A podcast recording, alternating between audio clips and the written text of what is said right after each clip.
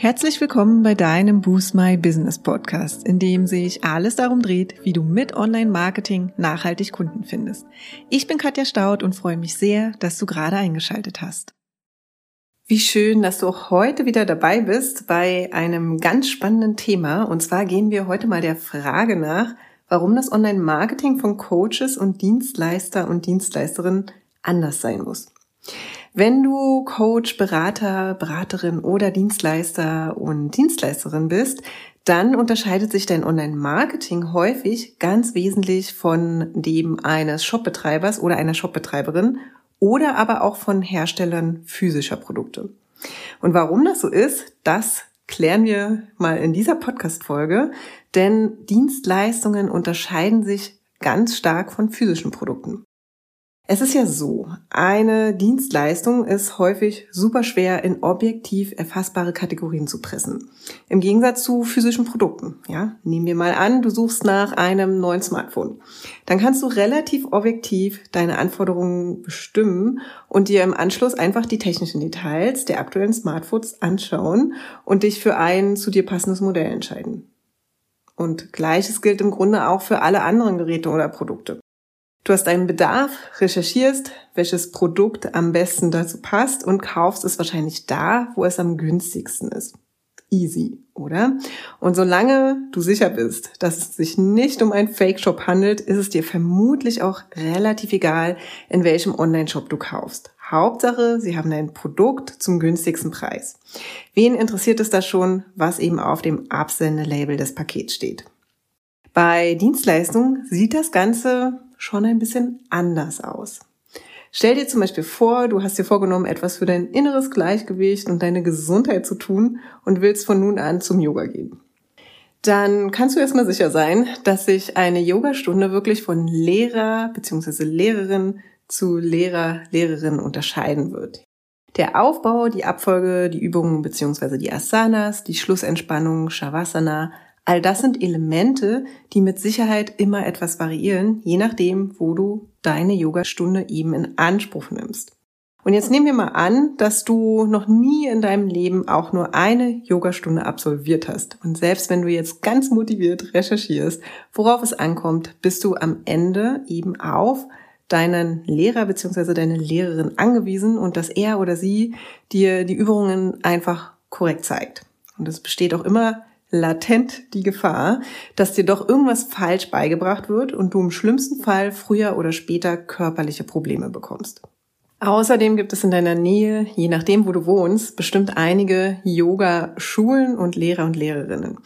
Ich kann dir sagen, hier in Berlin gibt es fast an jeder Ecke ein Yoga-Studio. Als Laie ist es dir da fast unmöglich, auf Anhieb das Beste zu finden.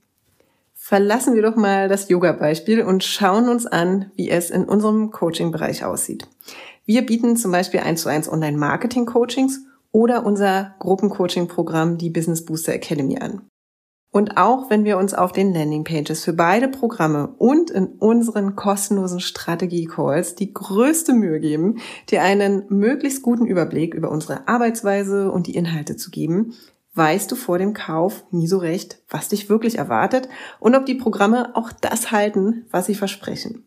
Und vor allem weißt du auch nicht, ob unsere Programme besser, schlechter oder gleich gut sind wie die unserer Mitbewerber.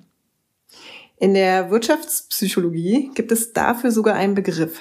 Dieser nennt sich Kaufrisiko und besagt, dass jeder Kauf mit einem gewissen Risiko einhergeht, dass die Erwartungen, die an das Produkt oder eben eine Dienstleistung gestellt werden, nicht oder nur teilweise erfüllt werden. Und du kennst doch bestimmt den Ausspruch, die Katze im Sack kaufen. Der beschreibt genau dieses Risiko.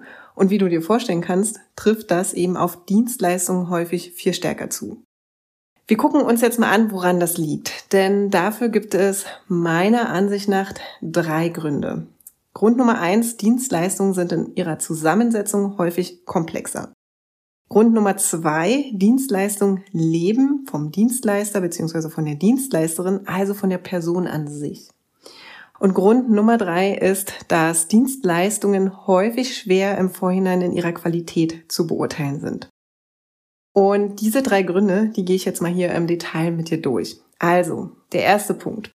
Dienstleistungen sind in ihrer Zusammensetzung häufig viel komplexer. Also häufig bestehen Dienstleistungen einfach aus vielen Einzelkomponenten, die in der Gesamtheit eben das Angebot ausmachen.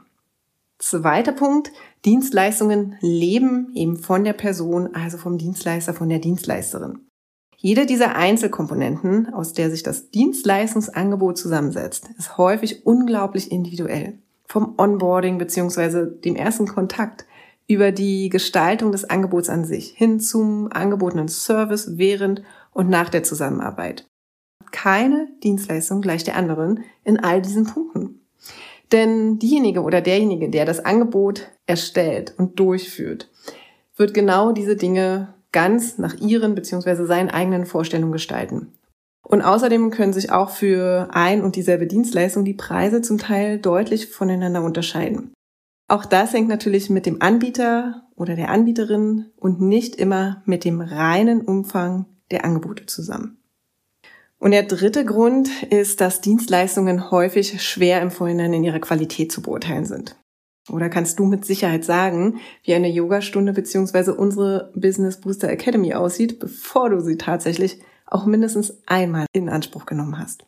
Kannst du nicht, oder? Dein Kaufrisiko ist bei Dienstleistungen also immer relativ hoch, was mich zum nächsten Punkt bringt. Und zwar die Möglichkeiten, das Kaufrisiko von Dienstleistungen zu reduzieren. Also, was können wir jetzt als Dienstleister und Dienstleisterin eigentlich tun, unsere Kunden und Kundinnen davon zu überzeugen, dass sie eben nicht die Katze im Sack, sondern voller Selbstbewusstsein und in der Überzeugung kaufen, dass es genau der richtige nächste Schritt für sie ist. Da kommt im Prinzip die ganze Bandbreite des Online-Marketings zum Einsatz. Wir sollten zum einen sicherstellen, dass gar keine Zweifel bestehen, dass wir Experten und Expertinnen auf unserem Gebiet sind. Auf unserer Website, in unseren E-Mails bzw. Newslettern und in unseren Social-Media-Auftritt. Da heißt es für uns, so viel wie möglich über unser Herzensthema zu sprechen und dabei immer unsere Kunden und Kundinnen ihre Fragen, Probleme und Bedenken im Hinterkopf zu haben um sie eben nach und nach aus dem Weg räumen zu können.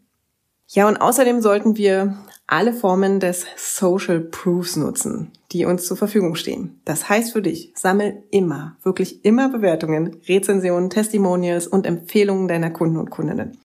Lass sie wirklich ganz konkret beschreiben, was sie bekommen haben, inwiefern das ihre Erwartungen hoffentlich übertroffen hat und welche Erfolge sie mit deiner Unterstützung feiern konnten. Und wenn wir diese beiden Dinge, ja, also den Experten- und Expertinnenstatus und den Social Proof zusammennehmen, dann können wir quasi die Hauptaufgabe des Online-Marketings für dich als Coach bzw. Dienstleister und Dienstleisterin ableiten und die lautet, Vertrauensaufbau ist deine Hauptaufgabe als Dienstleister und Dienstleisterin. Und das gilt natürlich nicht nur offline und in der Zusammenarbeit mit deinen Kunden. Das gilt insbesondere für dein Online-Marketing. Da also, wo noch überlegt wird, ob du wirklich der oder die richtige Partnerin bist und ob du wirklich hältst, was du versprichst. Da musst du deine Interessenten und Interessentinnen einfach von dir überzeugen. Und das gilt für alle Dienstleistungen. Aber natürlich umso mehr, je teurer deine Angebote sind. Je mehr investiert werden muss an Geld und Zeit, umso größer ist das Kaufrisiko und umso mehr Vorarbeit muss in Sachen Vertrauen über dein Online-Marketing geleistet werden. Und das ist auch der Grund, warum deine Online-Marketing-Strategie als Dienstleister und Dienstleisterin immer auf Vertrauensaufbau liegt. Und das erfordert eben eine ganz eigene Herangehensweise und eine ganz eigene Online-Marketing-Strategie, die sich eben von Online-Shop oder Herstellerstrategien unterscheidet. Und das ist auch die Hauptaussage und die Kernmessage dieser Podcast-Episode. Wir nennen uns nochmal, Vertrauensaufbau ist deine Hauptaufgabe als Dienstleister und Dienstleisterin. Und wenn du jetzt wissen willst, wie diese Strategie genau aussieht, dann lade ich dich ganz herzlich zu unserem aktuellen 0 Euro Webinar Online Marketing Fahrplan für Coaches und Dienstleister und Dienstleisterinnen ein. Dieses großartige Webinar, auf das ich mich schon sehr freue, das findet am Dienstag, dem 13. September um 18 Uhr statt. Und dort erfährst du, welche Bausteine für dein erfolgreiches Online-Marketing wichtig sind und wie du sie individuell für dein Herzensbusiness zusammensetzt. Melde dich auch unbedingt an, wenn du zum Termin keine Zeit haben solltest, denn im Anschluss bekommst du nämlich die Aufzeichnung für 48 Stunden zur Verfügung gestellt. Den Link zum Live-Webinar, den stelle ich dir selbstverständlich in den Shownotes zur Verfügung. Ansonsten schau auch gerne auf unserer Website vorbei, boost-my-business.de. Auf der Startseite gibt es einen Hinweis oder du gehst zum Navigationspunkt 0 Euro Angebote, Tools und Kurse und da findest du das äh, Live-Webinar Online-Marketing-Fahrplan für Coaches und Dienstleister und Dienstleisterinnen. Ich freue mich riesig, dich dort zu sehen und an dieser Stelle bedanke ich mich nochmal recht herzlich, dass du bis hierhin dran geblieben bist und wir hören uns in der nächsten Podcast-Episode wieder. Bis dahin, ciao!